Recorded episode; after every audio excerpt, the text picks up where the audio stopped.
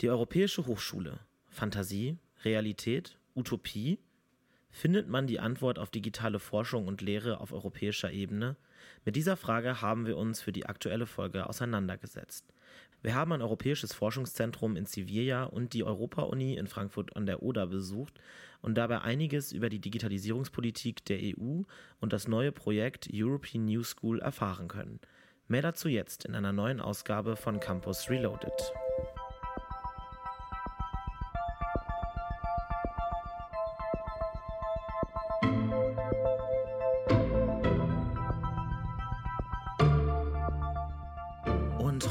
Richtet sich unser Blick nach Europa, auf die europäische Hochschullandschaft und wir beschäftigen uns mit der Frage, was kann die EU tun, um die Hochschulen in den europäischen Ländern unter dem Aspekt der Digitalisierung zu entwickeln. Emmanuel Macron zum Beispiel hat bereits im Jahr 2017 während einer Rede an der Sorbonne vorgeschlagen, dass wir mehr auf europäische Hochschulen setzen sollten. Also Hochschulen, wo dann äh, Leute in verschiedenen Ländern aus unterschiedlichen Ländern zusammenkommen und gemeinsam an Lösungen für zukunftsträchtige Forschung arbeiten. Genau, und diesen Aspekt haben wir uns von Campus Reloaded auch mal genauer angeguckt. Dafür sind wir nach Sevilla an das Joint Research Center von der Europäischen Kommission gereist und dort haben wir mal mit Ralf Hippe gesprochen. Ralf Hippe ist Mitarbeiter im Referat für Humankapital und Beschäftigung und forscht unter anderem an dem Projekt Selfie. Und was Selfie überhaupt ist, ob es ein Bild von ihm selbst ist oder was auch immer, das hat er uns mal genauer erklärt.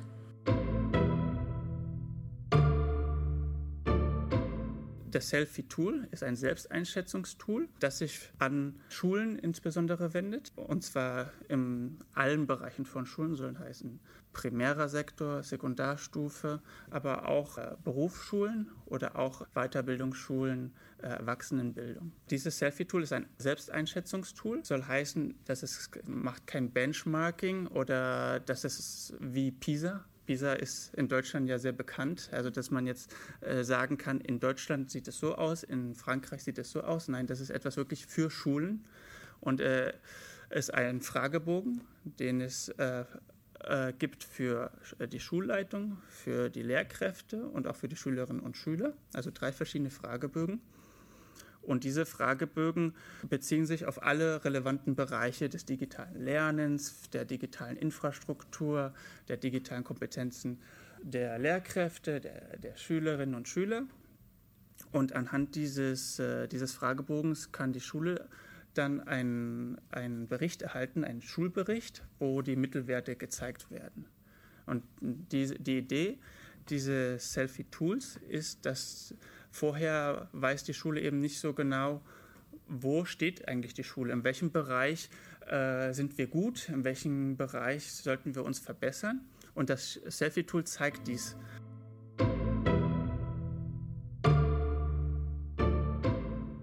Falls ihr euch übrigens fragt, was für ein LKW da die ganze Zeit im Hintergrund vorbeirauscht, da können wir euch sagen, das ist nur die Klimaanlage hier im Studio, denn wir sind heute bei übertrieben sommerlichen Temperaturen zusammengekommen.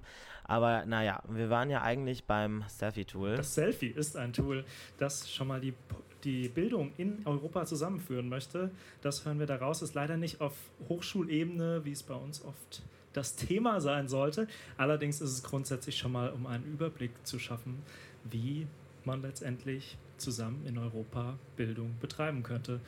Und das ist ja schon mal ein guter Ansatz, denke ich, oder? Es ist halt immer schon ein guter Ansatz, einfach mal zu gucken, okay, wie sieht der Status quo denn jetzt gerade an der Hochschule, an der Schule aus? Und Selfie ist da halt, wie, wie er jetzt erklärt hat, ein eigentlich sehr, sehr gutes Mittel, das man nutzen kann, um so ein bisschen rauszufinden, okay, wo stehe ich denn mit meiner Schule in Richtung Digitalisierung? Aber äh, wir haben ihn ja auch gefragt, was, wieso die das Tool nicht eigentlich auch für Hochschulen anwenden, weil die gleichen Prinzipien gelten ja eigentlich auch für Hochschulen. Bevor wir jetzt uns mal anhören, was er dazu zu sagen hat, warum es das vielleicht gibt oder noch nicht gibt, was glaubt ihr, warum könnte es sowas für Hochschulen geben oder auch nicht?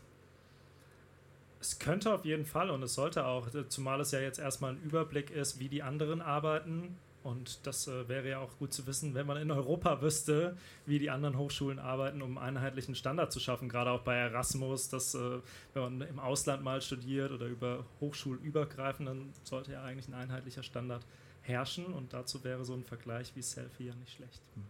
Ich stelle es mir tatsächlich schwierig vor, eben weil ähm, ja theoretisch alle gleich sein sollen, aber wir ja doch noch große Unterschiede haben auf europäischer Ebene. Also ich denke, Länder wie Rumänien oder Bulgarien lassen sich natürlich schwer mit den Vereinigten Königreich was ja noch in der EU ist, oder vielleicht mit Ländern wie Spanien oder Frankreich äh, vergleichen. Ähm, ich stelle es mir daher schwierig vor und viel, viel schwieriger, als das äh, auch auf Schulebene umzusetzen, weil Hochschulen ja ohnehin schon mal viel autonomer Aber sind. wissen wir das überhaupt, solange wir nicht so ein Tool haben? Können wir ja jetzt nur ähm, ja klar, das sollte das Also rausfinden. Ja. Aber das Tool Also ist doch auch gar nicht dafür eingeführt worden, wenn ich ihn richtig verstanden habe, dass man jetzt sagt, okay, wir machen Benchmarking damit. Also die wollen das ja eigentlich nur für die einzelnen Schulen nutzen.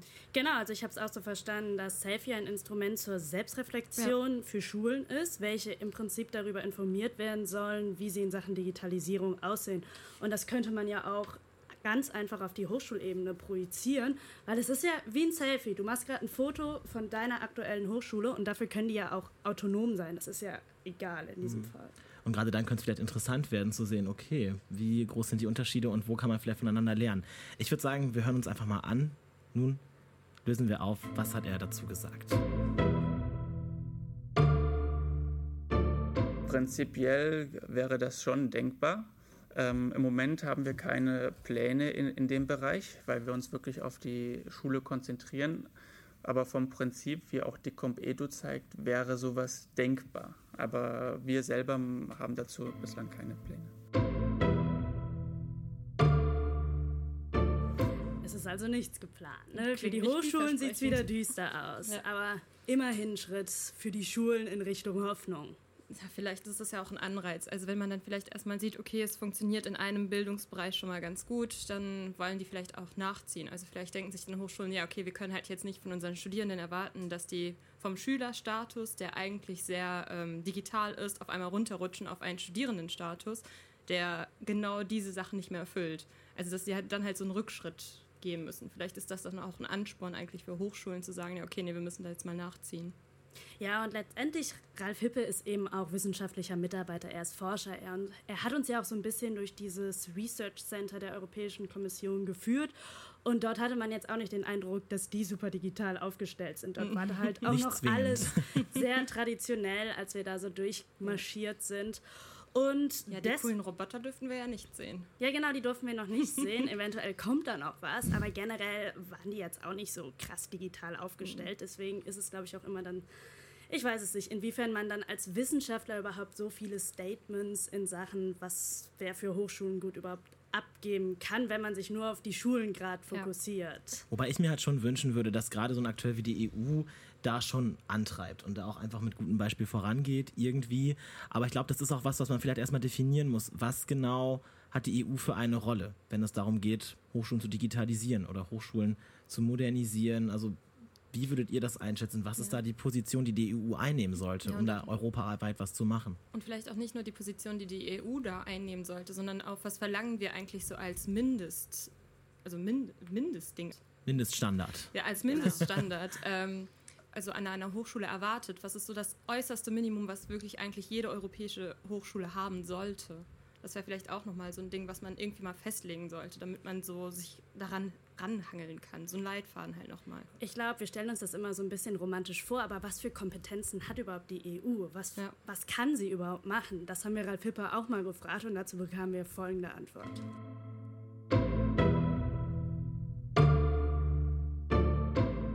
Wie gesagt, die EU, da, muss- da muss man natürlich immer vorsichtig sein, weil EU hat im Bereich der Bildung nicht die Kompetenz. Ja, die, wir sprechen immer vom Subsidiaritätsprinzip. Ja, das soll heißen, die Kompetenz, was die Bildung anbelangt, haben entweder die Nationalstaaten oder in äh, verschiedenen Ländern wie Deutschland die, Re die Region, soll heißen die Bundesländer. Ja, das heißt, die EU kann immer nur fördern, ja, aber nicht jetzt direkt eingreifen. Das würde auch nicht äh, wäre gegen die Idee äh, der Sache. Aber es gibt eben verschiedene Projekte, dass man eben äh, etwas fördern kann, dass man zum Beispiel aufzeigen kann, welche Methoden gibt es, ja, wie zum Beispiel das, äh, wie unser Referenzrahmen. Unsere Referenzrahmen sollen eine Idee geben, äh, dass, damit man auch die gemeinsame Sprache, eine gemeinsame Sprache spricht. Soll heißen, in den verschiedenen Ländern hat man zum einen schon mal verschiedene Sprachen, dann hat man ganz viele historisch äh, kreierte Bildungssysteme. Von daher ist ein Referenzrahmen, der wirklich eine gleiche Terminologie gibt, schon sehr hilfreich. Also ich glaube, das ist tatsächlich, also ist das, was wir erwartet haben. Die EU kann fördern, aber nicht fordern. Es ist aber letztendlich wäre sowas wie Selfie halt schon angebracht, auch zu fördern, auch die Leute, den Leuten zu sagen, was es gibt, weil es könnte auch was bringen auf Uni-Ebene. Denn wenn ich überlege, in der Schule ja eigentlich entscheiden wir uns gar nicht so frei, wo wir hingehen. Mhm. Das heißt, in der Uni wäre es eigentlich viel sinnvoller, dass alle Unis wissen, wie ihr Status quo ist, um den möglichst hoch zu halten, weil sie ja auch ein Interesse daran haben, dass die Leute dorthin kommen. Viel freier darüber entscheiden. Und deswegen könnte ich mir vorstellen, dass so ein Referenzrahmen, der zumindest ein Bild davon gibt, wo man steht, für die Unis auch reizend sein kann.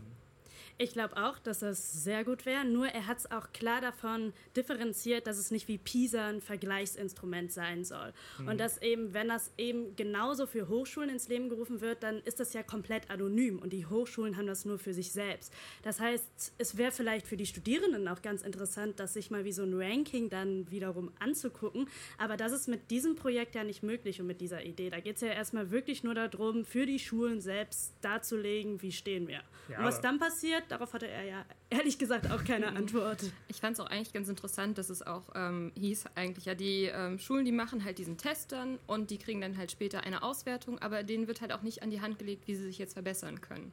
Also das ist vielleicht dann auch nochmal was, was man irgendwie überarbeiten müsste mit so einem Projekt, weil ganz ehrlich auch eine Schule, die jetzt weiß, dass sie vielleicht digital nicht so stark aufgestellt ist, die weiß aber trotzdem noch nicht unbedingt, was die jetzt machen muss, damit sie sich verbessert ja auch ein Punkt, wo man einfach auch weiterdenken sollte, wo man auch ja. sich äh, ja an der Zukunft orientiert, wo man überlegt, wie geht es weiter, also vor allem auch, wie kann die EU auch weiterhin funktionieren, auch im Bildungswettbewerb mit, ne, mit anderen Regionen, so wie dem angloamerikanischen Raum oder auch mit asiatischen Lernräumen oder wie auch immer. Eine kleine Einschätzung dazu, davon, was uns in der Zukunft erwarten kann und äh, ja, wie es weitergehen könnte und was man letztendlich tun möchte bei der EU, auch die hat Ralf Hippe uns zum Abschluss natürlich noch gegeben.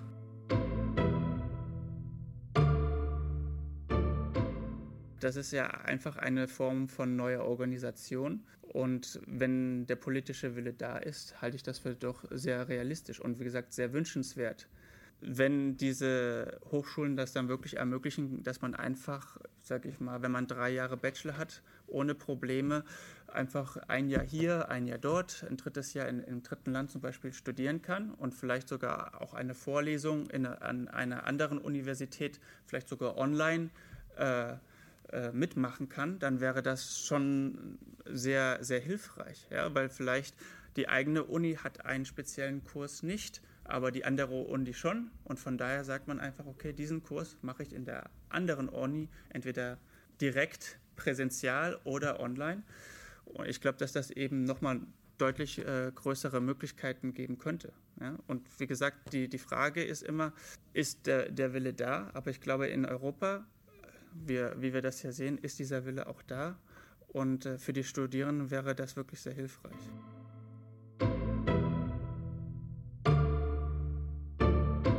Würdet ihr ihm eigentlich zustimmen? Also ist der Wille in Europa gerade da? Ich glaube schon. Also ich glaube schon, dass alle wollen europäische Universitäten und wir wollen was verändern. Aber ich glaube, das liegt wie immer auf der Bürokratieebene dieses Problem, weil äh, es dauert halt ewig, nicht nur in Deutschland, sondern eben dann auch auf der europäischen Ebene, bis da erstmal was durch ist und bis da erstmal mhm. was verändert wird. Dann wird da ein Plan irgendwie für ich beispielsweise jetzt zehn Jahre angesetzt, aber in zehn Jahren sieht die ganze Welt schon wieder anders aus. Und dann werden Sachen, die vielleicht heute schon relevant sind, erst umgesetzt. Und deswegen ja. ist es, glaube ich, Das erklärt schwierig. dann auch, wieso Clips 2 so aussieht. Also genau, wie es jetzt aussieht wie und neu aussieht. ist. Genau. Es ist halt die Frage, ob die EU Schritt halten kann, die ja irgendwie so immer so als bürokratisches Konstrukt auch gesehen wird. Ich meine, wir waren jetzt da in Sevilla in dem Forschungszentrum, haben uns mal angeschaut und auch gesehen, dass da wirklich Menschen von überall zusammenkommen und zusammenarbeiten. Ich denke, das ist schon mal ein gutes Zeichen auf jeden Fall, weil da wird ja auch Forschung betrieben und auch in die Zukunft gedacht und das vielleicht auch viel intensiver, als man jetzt auf den ersten Blick denken könnte.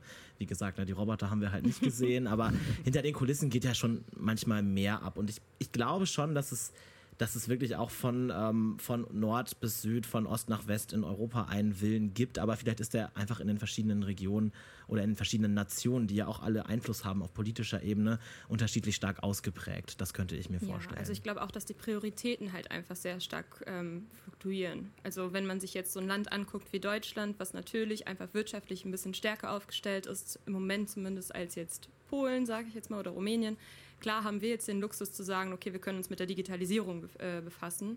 Was jetzt vielleicht andere Länder, die noch andere Probleme haben, jetzt sei es mit äh, Wirtschaft oder keine Ahnung, Immigration. Nee, Wobei, da muss man auch oft sagen, äh, ich höre oft, dass gerade in osteuropäischen Ländern die Digitalisierung teilweise weiter vorangeschritten ist mhm. als hier, weil das vielleicht auch eine Chance ist. Also ja, okay, hier ist man noch auch. sehr ja. industriell ja. aufgestellt und deswegen glaube ich, dass sich das auch so ein bisschen ausgleichen kann, dadurch, mhm. dass man die Digitalisierung dort Chance vielleicht auch als Chance sieht, nutzt. um ja. vielleicht doch zu überholen auf der ja, anderen Seite. Ja, also die Gefahr besteht. Ja, wir haben uns jetzt äh, ein ziemlich theoretisches Beispiel angeguckt, was man mit Referenzrahmen tun könnte. Aber wir haben uns auch gefragt, was kann man so auf der praktischen Ebene machen? Und da waren wir in Frankfurt oder und haben uns die erste Europa-Uni angeguckt. Davon jetzt mal ein paar Eindrücke. Frankfurt an der Oder. Eine überschaubare Stadt im Osten von Deutschland. Eine Brücke verbindet die deutsche Seite mit der polnischen Stadt Slubice. Zwei Länder, eine Hochschule, die Europa-Universität Viadrina. Seit 1991 studieren hier junge Menschen aus Deutschland, Polen und anderen Ländern in Studiengängen wie International Business Administration und Europäische Kulturgeschichte. Aber was macht die Europa-Uni europäisch? Ulrike Polley aus der Presseabteilung der Viadrina Universität erklärt den Schwerpunkt der Hochschule. Internationalität ist ein großer Schwerpunkt an der Uni. Also wir haben 25 Prozent ausländische Studierende. Zum Vergleich deutschlandweit sind es ungefähr 12 Prozent. Und auch unsere Wissenschaftlerinnen und Wissenschaftler kommen, also 25 Prozent kommen aus dem Ausland. Wir haben ungefähr 250 Partneruniversitäten weltweit und die stärkste Kooperation mit der Adam Mickiewicz Universität in Poznan in Polen und mit denen gemeinsam betreiben wir auch eine wissenschaftliche Einrichtung, das Collegium Polonicum, was in Subice steht. Ähm, genau, was so die manifestiert die, die feste Kooperation mit der Universität in Polen. Europäisch und international ist die Europa-Universität also auf voller Linie. Die meisten Studiengänge integrieren sogar pflichtmäßige Sprachkurse und fördern so die Mehrsprachigkeit der Absolventen.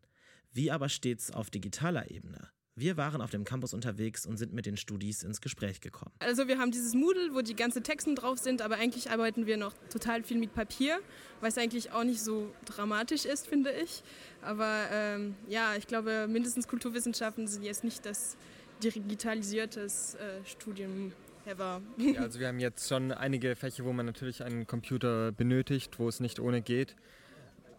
Ähm, insofern kann man es schon als weitestgehend digital bezeichnen. Einige Fächer, einige Professoren lehnen das äh, Thema aber auch komplett ab. Aber das ist die Minderheit. Wenn wir das halt nicht schaffen, mal zur Uni zu kommen, dann benutzen wir auch halt die Online-Vorlesungen. Die werden ja auch hochgeladen alles. Und dann lernen wir damit zu Hause. Gerade jetzt äh, bei der Bibliothek ist es so, dass mir bei meiner Hausarbeit aufgefallen, dass dort ähm, zumeist ältere äh, Exemplare vorhanden sind, also so von 2016 oder so. Und da werden, habe ich jeweils gehört, an anderen Universitäten angeboten, ähm, Back Online. Ähm, dass man das auch von zu Hause nutzen kann. Die Wahrnehmung ist hinsichtlich der Digitalisierung an der Viadrina also eher durchwachsen. Aber auf polnischer Seite am Collegium Polonicum wird aktuell ein neues Projekt ins Rollen gebracht, die European New School. An diesem Institut sollen ab Ende nächsten Jahres Studierende und Forscher aus verschiedenen Ländern zusammenkommen, um neue Lösungen und Antworten auf die wachsende digitale Gesellschaft zu finden. Magnus Römer vom Collegium Polonicum hat für uns auf den Punkt gebracht, worum es bei dem neuen Projekt geht. Das hier soll dann wirklich sozusagen ein supranationaler Ort des Lernens werden. Also das soll nicht nur binational deutsch-polnisch, sondern das soll wirklich eine Stufe über internationaler Kooperation, eine eigenständige inter- oder supranationale Einrichtung werden, an der Digitalisierung erforscht wird, aber an der auch dazu gelehrt wird und vor allem, wo Studierende in eigenen Projekten die Herausforderungen, aber auch Chancen von einer digitalen Gesellschaft annehmen können und bearbeiten können. Geplant ist zunächst der Master of Digital Entrepreneurship. Der Studiengang, den wir entwickeln und auch ähm, die INS an sich ist ja eine Einrichtung, die sich mit der digitalen Gesellschaft auseinandersetzt. Was wir nicht sind, sind ein Exzellenzcluster für führende Technologien. Die gibt es auch, die gibt es in Deutschland, die gibt es in Polen, die gibt es in Europa. Und mit denen wollen wir auf jeden Fall auch zusammenarbeiten, von, denen, von deren Expertise profitieren. Aber das wird hier keine im Schwerpunkt technisch-wissenschaftliche Einrichtung. Und wir wollen auch nicht mit den neuesten Gesichtserkennungssoftwares aus China in, in, in Wettbewerb treten. Sondern was wir wollen, ist die neuesten Gesichtserkennungssoftwares aus China verstehen und verstehen, wie die eine Gesellschaft beeinflussen. Und den Forschenden, aber auch den Studierenden die Möglichkeit geben, Antworten auf diese Konsequenzen zu finden. Vielleicht will man, vielleicht ist eine Antwort auch, man will bestimmte Technologien gar nicht. Das kann auch eine sehr nützliche Antwort sein, aber man muss eben erstmal eine Antwort finden und immer nur Technologien entwickeln und entwickeln und entwickeln und sich nie anschauen, was für Konsequenzen daraus erwachsen, ist, glaube ich, eigentlich kein besonders schlauer Weg, zumindest kein Weg vielleicht, der einer sein könnte, der Europa erfolgreich machen, der Europa dann auch nochmal einzigartig macht. Ein internationales Bewerberfeld ist für das im Aufbau befindliche Institut natürlich wünschenswert. Im Fokus stehen aber die Qualifikationen der Bewerber. Sie sollen idealerweise mit konkreten Projektideen in das Studium starten, wie Magnus Römer erklärt. Was wir am liebsten hätten, sind Leute, die den Drive haben, selber danach was umzusetzen und selber danach ein Unternehmen, aber genauso eine NGO ähm, zu gründen oder in einer Partei aktiv zu werden und da was Neues zu initiieren ähm, wo auch immer gesellschaftlich im breitesten Sinne aktiv zu werden mit digitalen Mitteln. Genauso kann ich mir aber sehr gut vorstellen, wenn ich mir jetzt mal überlege, wie stark die Nachfrage momentan nach Expertinnen mit technischer, aber auch transdisziplinärer Expertise zu Digitalisierungsfragen ist, dass diese Leute in Ministerien, in Thinktanks, in allgemeinen Startups oder grundsätzlich Unternehmen, die vor digitalen Herausforderungen stehen, ähm, Jobs finden werden. Da mache ich mir eigentlich gar nicht so große Sorgen. Frankfurt an der Oder und Slubice. Die zwei Nachbarstädte an der deutsch-polnischen Grenze könnten schon bald engagierte und wissbegierige Menschen unter dem Gesichtspunkt der Digitalisierung zusammenbringen und Europa ein Stück europäischer machen. Ja, das klingt doch eigentlich genauso wie das, was wir am Anfang der äh, Sendung angesprochen haben, diese Entwicklung, die von Macron gefördert wird. Er will ja 20 europäische Universitäten bis 2024 ans Laufen bringen. So, und das wäre eigentlich dann so ein Beispiel, wie es sein könnte, wie so eine europäische Universität aussehen könnte. Ja, eine mögliche Antwort liefert die Europa-Universität Viadrina in Frankfurt, oder? Sicherlich. Nur digital ist sie ja nicht wirklich aufgestellt, was wir auch so raushören konnten aus den O-Tönen. Das Einzige, was sie zu einer europäischen Hochschule macht, war, als ich dort war und auch mit den Studierenden gesprochen habe, dieser ähm, diese Nähe zu Polen und dieser Austausch zu Polen. Alles andere er erinnert eigentlich an eine ganz normale Universität mit Erasmus-Programmen, Austauschprogrammen. Mhm. Fremdsprachen kann man überall belegen. Ja, das fand ich auch ganz witzig. Er hat nämlich in derselben Rede, also Macron hat in derselben Rede eigentlich auch gefordert, dass die Studierenden mindestens immer zwei Sprachen können sollten. Und ich bin eigentlich davon ausgegangen, dass man als Europäer fast immer zwei Sprachen können sollte. Aber ja. waren das Fremdsprachen? Ja. Oder? Ja, aber das ist doch, die meisten können die Muttersprache und Englisch. Das würde ja bedeuten, es sei denn, man kommt aus Luxemburg genau. Dann kann man halt mehr Sprachen. Ja, oder man kommt aus dem, aus dem Grenzgebiet, aus einer Grenzregion. Nee, nee, nee, stimmt. Ich, glaube, dann ich, ich gucke gerade nochmal nach. Nein, Studierende sollen bis 2024 mindestens zwei europäische Sprachen sprechen. Das heißt nicht zwei. Puh, dann haben wir es ja okay. schon geschafft. Aber Erleichterung hier bei all den Deutschen im Podcast auf jeden Fall. Ähm, ja, also ich, ich finde auf jeden Fall ähm, ähm, auch, dass, dass man sehen konnte, die, die Uni, die wir jetzt dort haben, ist vielleicht europäisch, aber nicht so digital. Aber dieses neue Projekt, was da jetzt ins Rollen gebracht wurde, also ich glaube, das könnte schon eher in die Richtung gehen. Was meint ihr dazu? Ja, klar, ist auch erstmal ein kleinerer Studiengang. Ich glaube, das ist auch viel einfacher, in einem kleinen Studiengang jetzt was Neues zu implementieren und generell bei was Neuem ich glaube, in den alten Strukturen einer Uni, es macht schon Sinn, dass man das auch so unter neuen Namen und wirklich mit neuen Ideen fördert. Dann ist es vielleicht auch viel einfacher, diesen europäischen Gedanken noch mehr einzubringen, als für eine Universität, die schon länger besteht. Genau, ich glaube, diese European New School, die kommt dieser Idee von Macron schon viel, viel näher. Also das, was ich mir darunter vorstelle, was er umsetzen möchte. Es wird, es, es ist also man muss dazu sagen, es ist eine Vision bis jetzt noch. Das Projekt ist noch nicht realisiert, das heißt, es ist alles noch in Bearbeitung und das ist jetzt nicht so in Stein gemeißelt, was wir dazu gehört haben. Aber also für mich war die Vision einfach wirklich, endlich konnte ich mal ähm, positiv für Deutschland denken, dass ich irgendwie zuversichtlich in Sachen Hochschullandschaft ähm, etwas zu Ohren bekommen habe. Und ich bin begeistert von diesem neuen Campus. Was sagt ihr dazu? Ja, ich war auch gecatcht weil das war so ein bisschen so, auch, auch das Thema dass man mit Digitalisierung umgeht, das ist auch unser Thema natürlich. und ähm, dass man auch Digitalisierung auf so ein ja, nicht unbedingt auf einer Ebene der, wir müssen jetzt eine neue App entwickeln, sondern halt auch hinterfragt. Weil ich meine, ich glaube, mhm.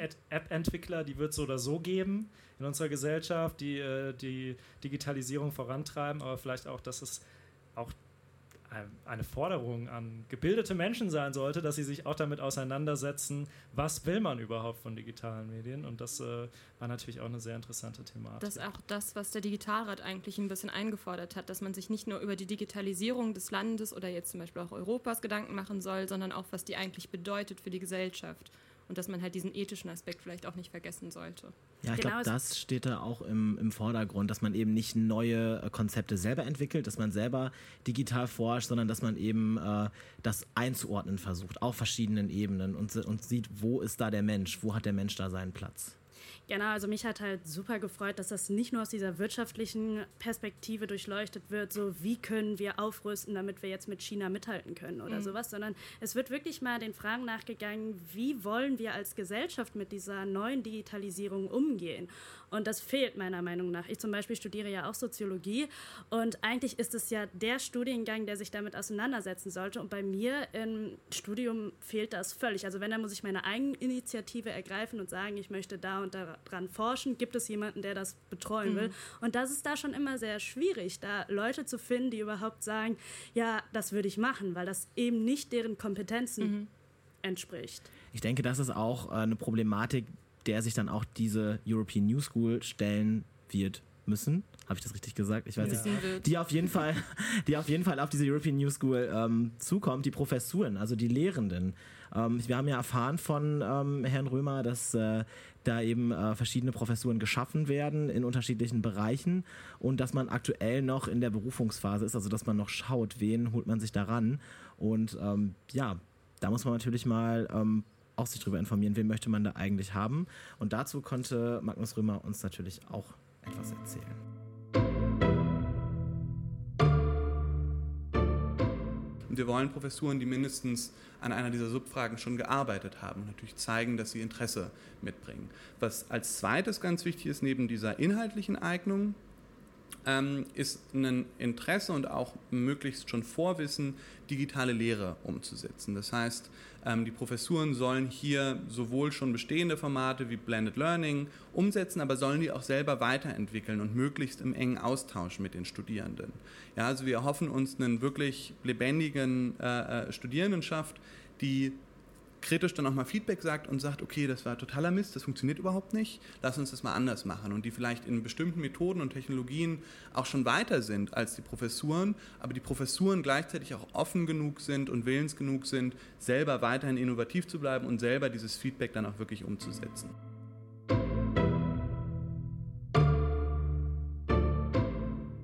Puh, das sind auf jeden Fall schon hohe Ansprüche, die, glaube ich, gesetzt werden da an die Professuren. Allein, dass die sich halt auch so stark auf die Studierenden einlassen müssen. Da haben wir ja schon bisher oft drüber diskutiert, dass das oftmals ein Problem ist, so die Kommunikation Student, Professor, hier in den Bereichen Kulturwissenschaften, Rechtswissenschaften und Sozialwissenschaften. Und es können sich aus wirklich vielen Bereichen dadurch Leute natürlich mit einem Projekt äh, bewerben. Also man muss einfach nur irgendwie eine Idee haben, wie kann ich in meinem Bereich irgendwas digital umsetzen und schreibt sich dann für diesen Studiengang ein. Also ich finde, Magnus Römer ist ein super Typ. Der will, ja, der will endlich mal die deutsche langweilige Hochschullandschaft ein bisschen auflockern und ein bisschen aufräumen und im Prinzip die Lehre auch ein bisschen ähm, transformieren und revolutionieren. Und er will viel mehr in den Austausch gehen. Ja, das ist wohl generell die Absicht, die man da an der Viadrina Universität verfolgt und die das ganze Team um Magnus Römer da auch umsetzen will. Die Sache ist eben, das ist das Vorhaben, was die haben mhm. an der European New School. Und ich glaube, es wird sehr, sehr schwer, da Professoren für zu finden, die eben sich auch auf diesen Austausch einlassen. In Deutschland zumindest. Das, das Gefühl ja. habe ich natürlich. Das habe ich mich nicht. jetzt auch gefragt, weil ich auch denke, das sind sehr, sehr viele Ansprüche, die man an so Professoren dann stellt oder Professorinnen stellt. Und die meisten, sage ich jetzt mal, meiner Professoren meinen immer, die, denen fehlt die Zeit zur Forschung. Und wenn man denen jetzt auch noch irgendwie den ganzen Rest aufbürgen würde, glaube ich, hätten die einfach überhaupt keinen Bock mehr darauf. Also ich glaube, da muss man schon echt ein bisschen aufpassen, wen man sich da ins Boot holt. Und ich glaube auch gar nicht, dass die Auswahl so einfach sein wird. ich denke mal, für den einen Studiengang wird es dann wahrscheinlich funktionieren. Die Frage ist halt, ja. wie geht das Ganze auf eine größere Ebene? Also mhm. man sieht das jetzt vielleicht an dieser New School, dann in einem kleinen Bereich, aber wie kriegen wir davon was mit? Aber es ist natürlich ein erster Schritt, der das Ganze europäischer macht und ich finde es auch cool, dass es studiengangsübergreifend so ein bisschen handelt und äh, mhm. äh, die Kommunikation dort stärkt. Das zeigt halt auch, dass man da wirklich mal neue Wege gehen will. Also diese, diese Kriterien, die an die Professoren gestellt werden, diese neue Struktur und man will ja auch wachsen. Also man will ja nicht bei diesem Masterstudiengang wachsen, sondern man will auch grundständige Studiengänge anbieten und man will ja auch ganz klar eben Leute mit verschiedenen Hintergründen zusammenbringen. Ich glaube, das ist auch ein sehr schöner europäischer Gedanke, dass man halt nicht nur so quasi auf binationaler Ebene so diesen deutsch-polnischen Austausch fördert, sondern eben auch europaweit sich da äh, Leute ranholt. Auch das aber so ein Punkt, wo ich halt, ich halt denke, so ja, wird das am Ende wirklich mhm. funktionieren? Werden sich wirklich europaweit Leute dadurch angesprochen fühlen? Werden wirklich so viele Menschen eine Idee haben und wirklich dann sagen, so, ich ziehe jetzt da nach Slubice an die Oder? Ähm, also ich meine, wir sind ja da gewesen und, und äh, haben gesehen, es ist jetzt nicht der Ort, den man so als so revolutionär betrachten würde erstmal. Also mein Eindruck war, das müsste hier alles vollkommen gentrifiziert werden. damit hier Studierende hinziehen, weil egal mit wem wir gesprochen haben, wir waren auch abends mal was trinken oder so, kamen dann mit Studierenden ins Gespräch und es kam immer die Antwort, ja nee, ich wohne in Berlin, ich pendel, hier wohnt niemand und diese Stadt war einfach tot. Da waren halt so drei Leute in den Bars und sonst ging da jetzt nicht ja. wirklich viel. Ja, man hätte sich halt eher vorgestellt, dass dann da ja wirklich auch Leute so, so untereinander sich kennenlernen, ne? Europa-Uni und so international, dass man da auch wirklich so einen belebten Campus hat. Aber irgendwie genau, war das dann nicht so wirklich der Fall. Austausches fehlt ja. dann trotzdem Überhaupt irgendwie. Nicht. Also ein paar Erasmus-Studenten, die waren da, die wussten wahrscheinlich vorher nicht, was sie erwartet. Aber ja, generell die Idee des europäischen Campus habe ich mir ein bisschen anders vorgestellt. Ein bisschen ja. vielfältiger. Wobei die ähm, Idee, die Dr. Magnus Römer mit uns geteilt hat, dass man eben so zum einen so diese digitale Ausstattung möchte. Also es entsteht ja auch wirklich räumlich etwas Neues. Mhm. Also da werden auch komplett Räume nur für diesen Studiengang, für diese European New School auch bereitgestellt, die gerade in Bau sind. Und da möchte man zum einen digital ganz vorne mit dabei sein, aber er möchte auch Gemeinschaftsräume schaffen. Also er möchte auch sowas wie eine Teeküche äh, einführen für die Studierenden, die dann auch da mit den Lehrenden zusammenkommen, damit man auch eben in den Austausch tritt, damit man sich nicht nur in seinen ganzen Lernplattformen aufhält, digital, sondern auch in der analogen Welt zusammenkommt. Also man merkt in Frankfurt oder Langeweile macht kreativ. Und das ist ja, ich meine, wenn wir uns begeistern lassen können für den Studiengang, dann können das mit Sicherheit auch andere Leute, mhm. dann können das mit Sicherheit auch äh, Professoren. Die haben bestimmt auch eine gewisse Begeisterungsfähigkeit und dann kann man vielleicht dieses Frankfurt-Oder-Thema auch äh, größer denken.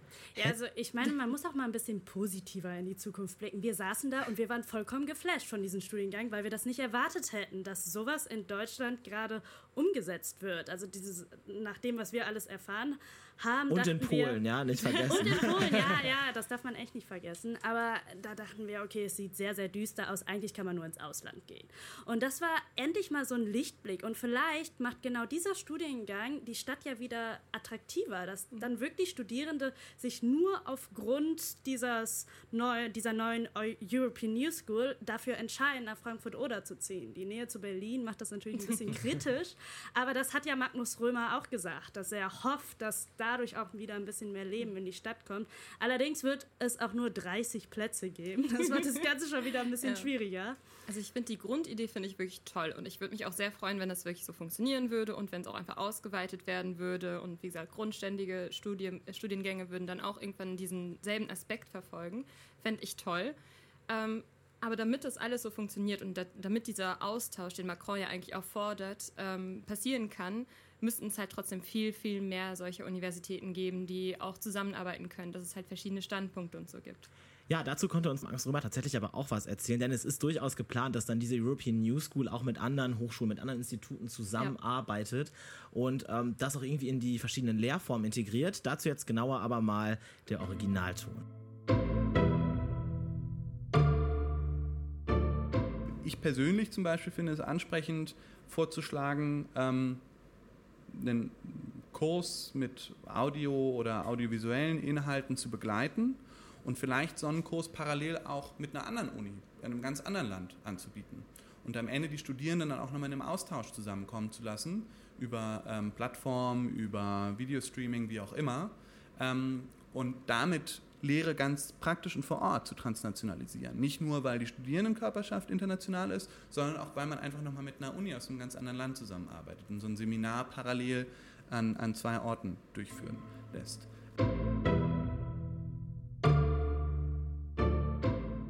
Ja, das ist doch genau das, was wir uns auch schon lange gewünscht haben, was wir schon öfter thematisiert haben bisher.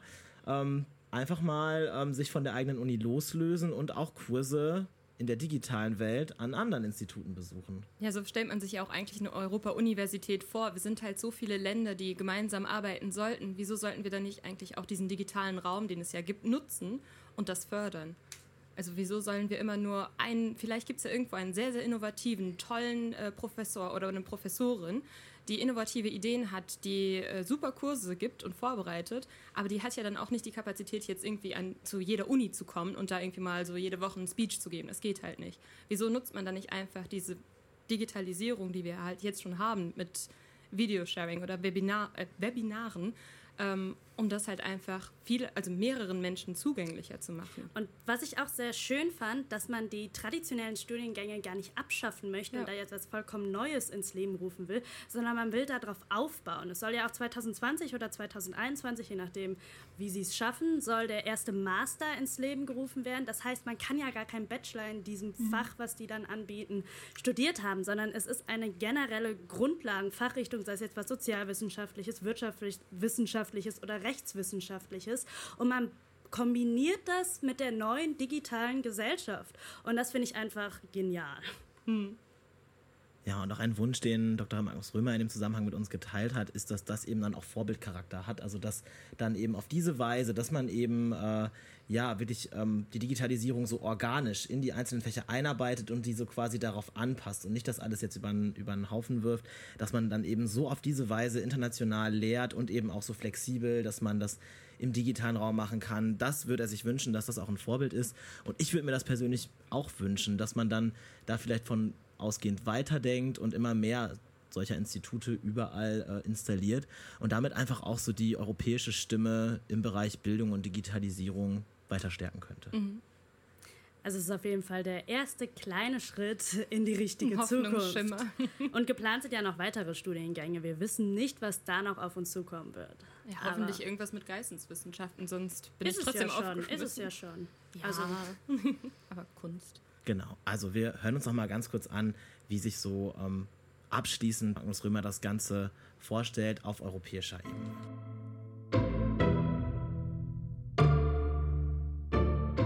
Ich glaube, das ist ganz wichtig, dass diese Projektbasiertheit des Studiengangs eben wirklich den Studierenden abverlangt, konkret zu überlegen, was will ich denn in der Gesellschaft damit erreichen?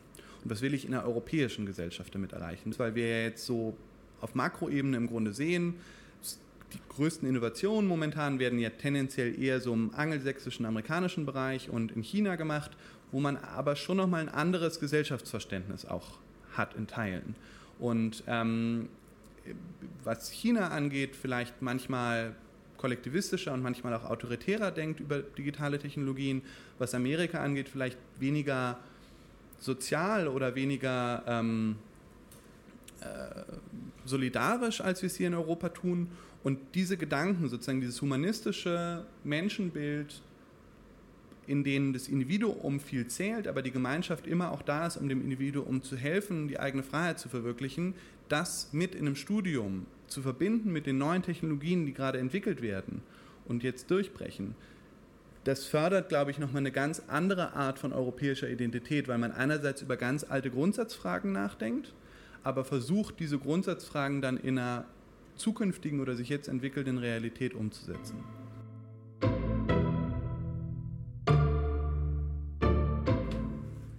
Ja, also die Universität Viadrina in Frankfurt-Oder hat für mich auf jeden Fall das Potenzial, ähm, dass diese zum Silicon Valley der deutschen Hochschullandschaft werden kann. Das ist vielleicht, ja, die Hoffnung habe ich auch. Ich glaube, es ist aber noch sehr, dass es noch sehr lange dauern wird, bis das genau so funktioniert, wie wir uns das jetzt wünschen würden. Aber wenigstens wird etwas getan. Aber wenigstens wird was getan, genau. Ja, das haben wir heute allgemein gehört. Also sowohl auf der Theorie eigentlich war ja beides auf der theoretischen Ebene, das andere ist ja immer noch nicht praktisch umgesetzt. Also wir haben viele gute Theorieansätze gehört für Europa. Aber ich weiß auch, dass ich mich sehr auf die praktische Umsetzung ja. freue und ich werde auf jeden Fall die European New School im Blick behalten ab jetzt.